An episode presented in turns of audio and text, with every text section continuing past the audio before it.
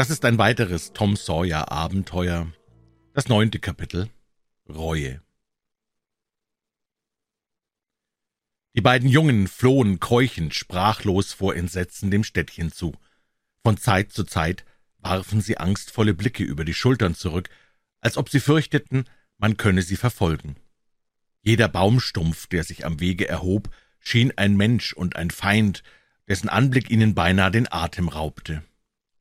Als sie an einigen freigelegenen Häusern vorüberjagten, schien das Bellen der aufgestörten Hofhunde ihren Sohlen Flügel zu verleihen. »Wenn wir nur die alte Gerberei erreichen, ehe wir zusammenbrechen«, keuchte Tom stoßweise zwischen das mühsame Atemholen hinein. »Ich kann kaum mehr länger.« Hacks Keuchen war seine einzige Antwort. Die Jungen hefteten die Augen fest auf das ersehnte Ziel ihrer Wünsche und strebten mit aller Macht, es zu erreichen. Es rückte näher und näher, und endlich stürzten sie Schulter an Schulter durch die offene Tür und fielen atemlos in die schirmenden Schatten des Raumes.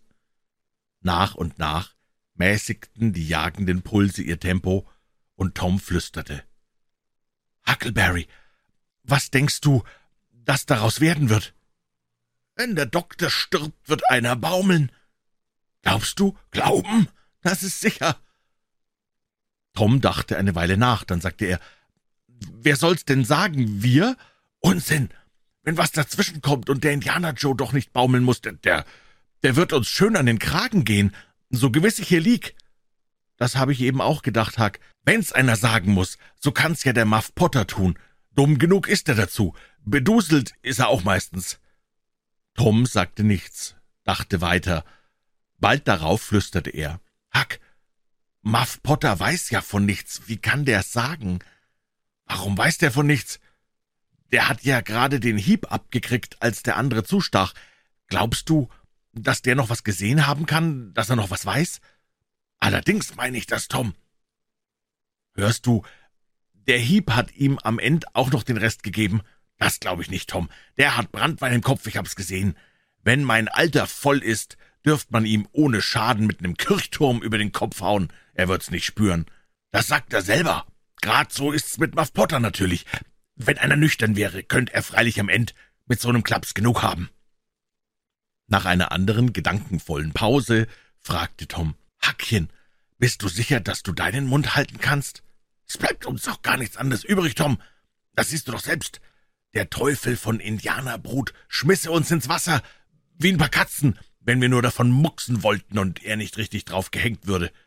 Hör mal zu, Tom, wir müssen's uns gegenseitig zuschwören. Das, das müssen wir tun. Schwören, dass wir nichts ausplappern. Ist mir recht, Hack. Wird wohl das Beste sein. Heb die Hand auf und schwör. Nee, Tom, so leicht geht das nicht. Das ist freilich gut genug für kleine, lumpige Sachen. Besonders, wenn man was mit Mädchen hat. Die dummen Dinger verklatschen einen doch immer, wenn sie mal in der Patsche sitzen. Bei sowas Großem aber wie das, äh, da muss was Schriftliches dabei sein. Und Blut.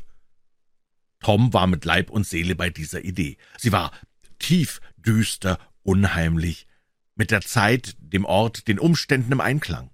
Er hob eine reine Holzschindel auf, die dort im Mondlicht lag, nahm ein Endchen Rotstift aus der Tasche, setzte sich so, dass der Mond die Schindel beleuchtete und kritzelte darauf folgende Zeilen, jeden Grundstrich mit einem krampfhaften Druck der Zunge gegen die Zähne betonend, der bei den Haarstrichen mechanisch nachließ. Huck Finn und Tom Sawyer, die schwören, dass sie hierüber den Mund halten wollen und wollen auf der Stelle tot umfallen, wenn sie es jemals ausplaudern. Huckleberry war voll Staunen und Bewunderung ob Toms Gewandtheit im Schreiben und der Erhabenheit seines Stils. Flink zog er eine Stecknadel aus seinem Jackenfutter und wollte sich eben sein Fleisch ritzen, als Tom rief, »Wat, tu's nicht! So eine Nadel ist von Messing und da könnte Grünspan dran sein.« »Grünspan? Was für ein Span?« »Gift ist's, weiter nicht. Schluck's nur mal runter, wirst schon sehen.« Tom langte dann eine von seinen Nähnadeln vor, wickelte den Faden ab, und jeder der Jungen stach sich damit in den Ballen der Hand und quetschte einen Tropfen Blut hervor. Mit Geduld, nach oftmaligem Quetschen, brachte denn auch Tom seine Initialen zustande, wozu er die Spitze des kleinen Fingers als Feder gebrauchte. Dann zeigte er Huckleberry, wie dieser ein Haar und ein F zu machen habe, und der Eidschwur war gültig.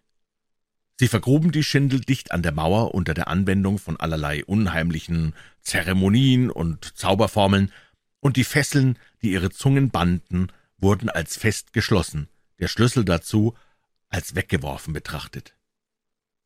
Eine Gestalt schob sich in dem Moment verstohlen durch eine Lücke am Ende des verfallenen Gebäudes, die Jungen aber bemerkten sie nicht. »Tom«, flüsterte Huckleberry, »werden wir nun niemals nichts von der Geschichte sagen können? Niemals?« »Natürlich nicht, was auch kommen mag. Wir müssen den Mund halten, sonst fielen wir ja gleich tot um. Hast du schon vergessen? Nee, aber... Ja, du hast recht.« Eine Zeit lang flüsterten sie noch leise zusammen. Plötzlich schlug ein Hund ein langgezogenes, unheimliches Geheul an, dicht vor ihrem Schlupfwinkel, vielleicht zehn Schritte von ihnen entfernt. Die Jungen umklammerten einander in Todesangst. Ihr Aberglaube hatte wieder die Oberhand. »Wen von uns meint er wohl?« ächzte Huckleberry. »Weiß ich's. Guck durch den Ritz, schnell. Guck du, Tom. Ich kann, ich kann's nicht, Huck. Bitte, Tom, bitte, da ist's wieder.« »Ach Gottchen, wie dank ich dir«, flüsterte Tom. »Ich kenn die Stimme.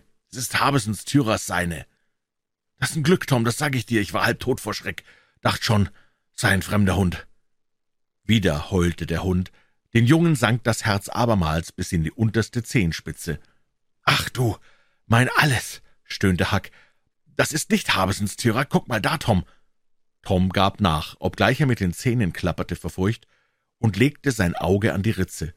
Sein Flüstern war kaum verständlich, als er zurückfuhr mit einem »Huck, es ist ein fremder Hund.« »Schnell, schnell, Tom, wen meint er von uns? Er muss uns beide meinen.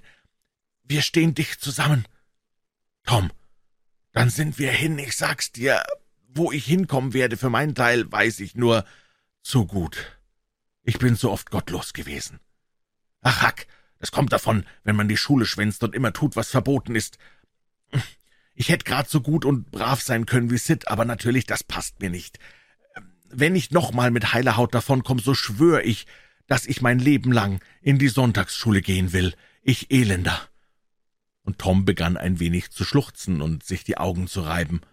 »Du? Schlecht?« Auch Huckleberry schluchzte nun. »Ach was, Tom Sawyer, du bist Gold, reines Gold, sag ich dir, gegen mich. Ach Gottchen, Gottchen, Gottchen, wenn ich nur halb die Gelegenheit gehabt hätte, gut zu sein wie du, Tom, ich...« Tom brach plötzlich im Schluchzen ab und flüsterte freudig. »Sieh doch, Huck, er kehrt uns ja den Rücken zu.« nun schielte auch Hack durch die Ritze, Wonne im Herzen. »Weiß Gott, so ist's. Hat er denn vorher das auch schon getan? Freilich, ich, ich Esel hab gar nicht drauf acht gegeben. Das ist ja herrlich. Jetzt aber, wen kann er meinen?« Das Geheul verstummte, Tom spitzte die Ohren. »Was ist das?« Flüsterte er. »Es klingt wie Schweinegrunzen?« »Doch nein, da schnarcht einer, Tom. Wahrhaftig, so ist's. Woher kommt's wohl, Hack?« ich glaub, von dort, vom anderen Ende. Es klingt wenigstens so. Mein Alter hat dort manchmal geschlafen, aber Herrgott, wenn der schnarcht, fallen die Mauern ein. Ich glaub auch nicht, dass der je wieder hierher kommt. Noch einmal regte sich der Unternehmungsgeist in der Seele der Knaben. Hackchen, getraust du dir mitzukommen, wenn ich vorangehe? Viel Lust habe ich nicht, Tom. Wenn's nun der Indianer Joe wäre? Tom fuhr zusammen und zögerte. Bald aber erhob sich die Versuchung wieder mit aller Macht, und die Jungen kamen überein, die Sache zu untersuchen, aber Fersengeld zu geben, sowie das Schnarchen aufhöre. So stahlen sie sich denn auf den Zehenspitzen, einer hinter dem anderen, dem Orte zu, von wo der Laut kam. Fünf Schritte etwa vom Schnarcher entfernt trat Tom auf einen Stock, der mit scharfem Knack zerbrach. Der Mann stöhnte und wandte sich ein wenig so, dass sein Gesicht sich dem Mondschein zukehrte, es war Muff Potter. Den Jungen hatte das Herz stillgestanden, als der Mann sich regte. Nun aber schwand ihre Angst. Auf den Zehen schlichen sie hinaus, durch die geborstene Mauer, und blieben in geringer Entfernung stehen, um ein Abschiedswort zu tauschen. Wieder erhob sich jenes langgezogene, klägliche Geheul in die Nachtluft hinein. Sie wandten sich und sahen den fremden Hund, nur ein paar Schritte entfernt von dem Ort, an dem Potter lag, diesem den Kopf zuwendend, mit der Schnauze gen Himmel deuten. »Herr Jemine, den meint er«, riefen die beiden in einem Atem. Sag mal, Tom, es hat mir einer erzählt, dass um dem Johnny Miller sein Haus ein fremder Hund herumgeheult hat, vor ein paar Wochen, und dass eine Eule sich auf dem Dach gezeigt hat, und doch ist keiner tot dort. Weiß ich, das beweist aber gar nichts. Ist nicht am selben Sonnabend die Grace Miller auf den Herd gefallen und hat sich schrecklich verbrannt? Wohl, aber tot ist sie doch nicht.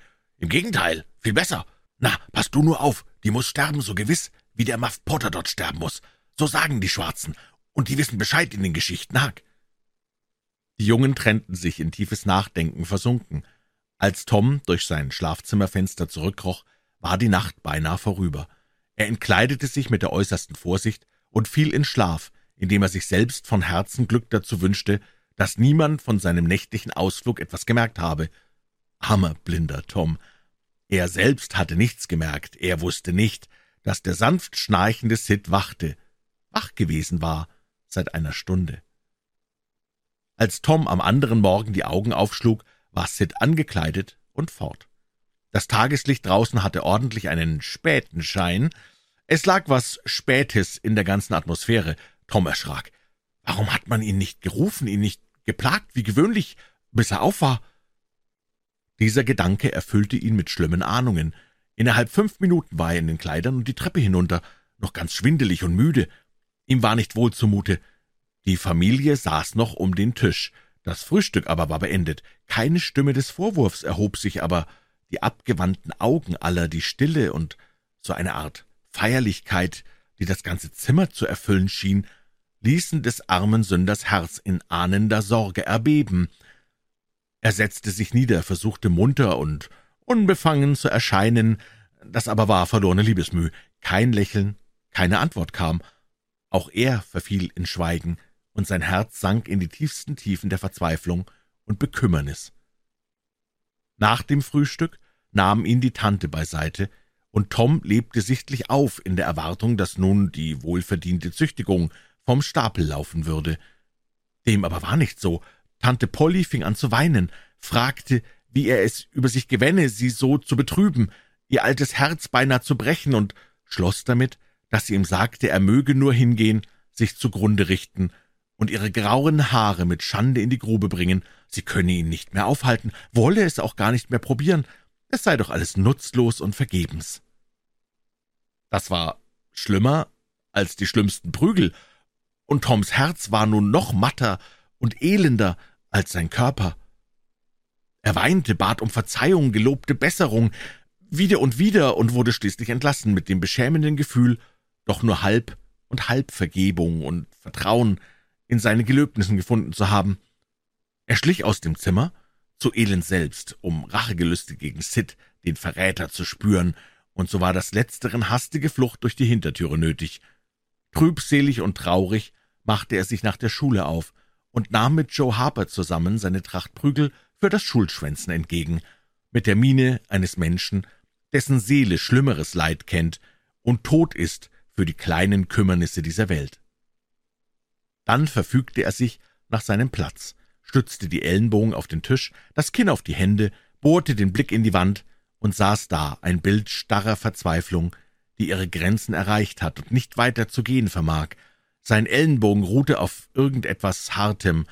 Nach einer geraumen Zeit änderte er langsam und traurig seine Stellung und nahm dies etwas mit einem Seufzer zur Hand.